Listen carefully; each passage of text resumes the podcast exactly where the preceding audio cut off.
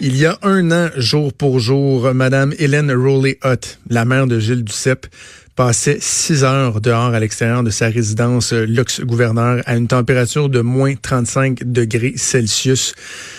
Évidemment, elle avait été retrouvée euh, morte euh, à la suite de, de, ce calvaire et le coroner qui a établi assez rapidement que son décès aurait pu être évité.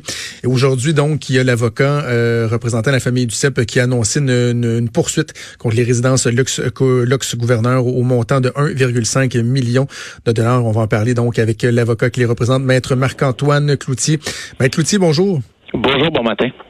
Euh, on a l'impression, Maître Cloutier, que euh, le dossier que vous avez monté, bon, sans dire que dans d'autres cas, les, dossiers sont sont sont, euh, sont faciles ou difficiles, mais dans ce cas-ci, la la faute, elle semble tellement apparente, tellement évidente. Hein?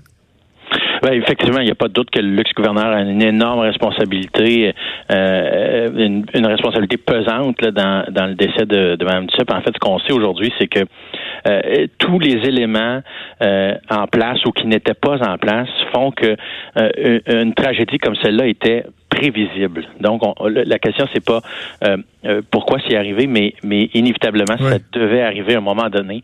Euh, parce que ce qu'on allègue, c'est que c'était hautement probable parce qu'il y avait tellement de déficiences dans les protocoles mis en place et dans les défauts qu'ont eu les employés de l'ex-gouverneur dans l'application du protocole qu'évidemment, on peut pas faire autrement que d'en venir à, à faire face à une tragédie comme celle-là. Prenons par exemple le fait qu'on ait dit que l'on avait fait une ronde pour s'assurer que tout le monde était bien euh, de retour dans sa chambre, alors que c'est pas vrai.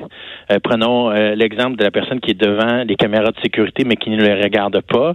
prenons l'exemple de l'employé qui a réarmé la porte de secours par laquelle Mme Tsup était sortie alors qu'il y avait une alarme sans vérifier derrière.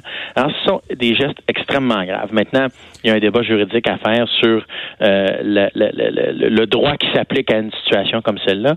Et évidemment, on va tenter d'alléguer une atteinte à la charte et donc de demander des dommages punitifs plus importants dans le cas de Mme Tsup à cause de la manière dont le euh, luxe-gouverneur s'est comporté.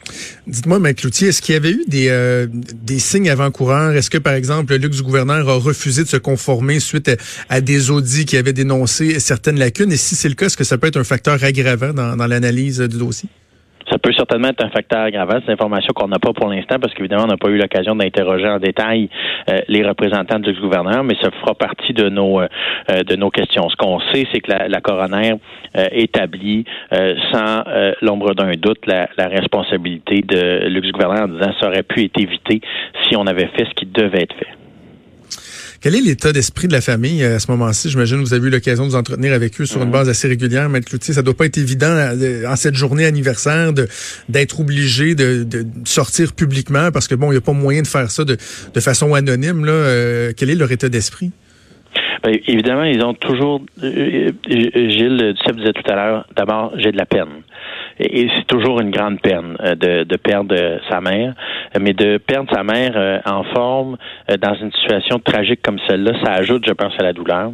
Ensuite, il y a encore de la colère. Euh, et les excuses sont venues extrêmement tard, six mois plus tard. Euh, les excuses des dirigeants du luxe-gouverneur.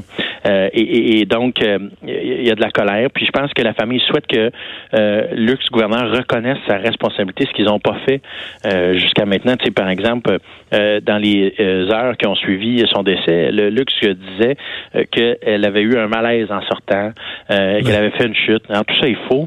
Et, on le voit sur les caméras de surveillance. Alors, visiblement, euh, le gouverneur veut pas, à, ce jour encore, euh, faire face à ses responsabilités. Puis ça, je pense que ça accentue euh, le besoin de justice de la famille.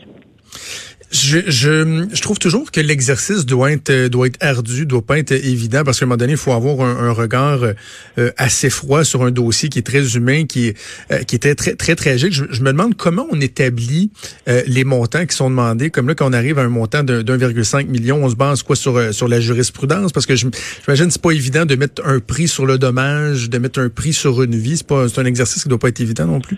Non, c'est un exercice qui n'est pas évident. C'est 1,3 million, euh, juste au passage. Euh, mais euh, non, c'est un exercice qui n'est pas évident. vous savez, Madame Duceppe a le droit à des dommages pour elle-même si elle est décédée en son nom. Donc, la succession exerce un recours qui, normalement, aurait été le sien pour la douleur dont elle a été, qu'elle a subi cette nuit-là d'elle-même. Ça, c'est le chapitre le plus important de notre okay. Ensuite, il y a évidemment tout ce que tout ce que ça engendre en termes de dépenses, le décès précipité de quelqu'un. Puis ensuite, il y a le dommage de chacun des membres de la famille euh, pour la peine et la douleur qu'ils ont euh, euh, subi, là, auxquels ils doivent faire face des suites du décès de leur mère. Alors, quand on additionne tout ça, on regarde les différents critères, évidemment, il y aura des débats sur les, les montants d'argent puis le, droit qui s'applique à chacune de ces situations-là. Mais on est capable d'établir ces montants-là de, de, cette manière-là. Puis je pense que dans ce cas-ci, euh, on est euh, dans un cas euh, particulier qui fait écho à, la déficience et à la grave négligence de l'ex-gouverneur dans l'application des mesures de sécurité versus ce qui a été promis et, la raison, les raisons pour lesquelles Mme Duceppe a choisi particulièrement cette résidence-là, ben qui, qui lui offrait certaines garanties de sécurité supplémentaires. Vous avez parlé de la difficulté ou de l'absence euh, d'aveu de responsabilité de la part des autorités de luxe gouverneur. Est-ce que ça, c'est un facteur qui peut être pris en compte par un juge éventuellement dans l'analyse du dossier? Je pense que ça fait partie de ce que la Cour va devoir considérer euh, certainement. Maintenant, c'est pas euh, le critère qui fait que la famille euh, va obtenir justice ou pas. Mais, mais, mais je pense que ça donne une couleur intéressante, un œil en tout cas dans lequel on peut apprécier les agissements de l'ex-gouverneur durant la tragédie et après. Est-ce qu'il pourrait y avoir d'autres personnes poursuivies? Est-ce que vous excluez cette possibilité-là qu'on puisse, il puisse avoir une, responsabilité partagée? Bon, je parlais tantôt de d'audits, de vérifications qui peuvent être faits par euh, des, des gens de l'externe ou qui aurait pu y avoir des, des, de l'absence de suivi. Est-ce que vous excluez la possibilité que d'autres personnes soient poursuivies à ce stade-ci? Ben, il y a deux éléments qui peuvent euh, qui peuvent arriver. D'abord, l'ex-gouverneur peut, elle, se retourner vers certains de ses fournisseurs ou d'autres commettants qui ont eu un rôle durant euh, cette nuit-là. On s'attend d'une certaine manière à, ce qu'ils essaient de, de, mettre le blâme sur d'autres ou à tout le moins de le partager. Euh, puis évidemment, nous, on n'exclut rien à ce stade-ci parce qu'il y aura un processus judiciaire, une enquête et, des interrogatoires. Et, et, si on se rend compte qu'une personne en particulier dans la direction ou a un rôle particulier à jouer, à ce moment-là, on, aura une réflexion sur euh, les conséquences auxquelles cette personne doit faire face. Mais pour l'instant, euh, on considère que le luxe du gouverneur comme entité euh, est, la personne morale responsable de ce qui est arrivé à Mme Duceppe de ce que vous savez, de ce que vous pouvez nous dire, est-ce qu'un règlement en cours euh, est envisageable ou si, euh, par exemple, la famille euh, du CEP souhaite vraiment aller au bout du processus judiciaire pour, au-delà des questions financières, obtenir, si on veut, la satisfaction d'avoir une décision de la Cour dans ce dossier-là? L'idée, c'est pas de faire une procédure à tout prix. Je pense pas que c'est l'esprit dans lequel la famille se, place.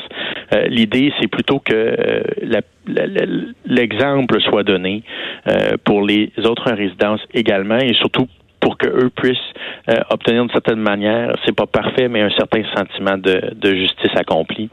et, après, toutes les résidences sauront à quoi s'en tenir. Alors, évidemment, on n'exclut pas la possibilité de discuter euh, si euh, l'ex-gouverneur souhaite reconnaître euh, correctement et convenablement sa responsabilité. En terminant avec l'outil, la suite des procédures, est-ce que c'est le genre de dossier qui peut s'étaler sur plusieurs plusieurs années, s'échelonner sur plusieurs années, ou le, règlement pourrait être relativement rapide? ça va prendre certains certains mois pour sûr. Euh, il y a une enquête importante à faire. Il y a beaucoup de gens qui euh, euh, ont interagi au luxe ce soir-là. alors il y aura certainement plusieurs interrogatoires. Ce sera pas un processus extrêmement simple, mais bon, on espère être capable de faire le plus rapidement possible.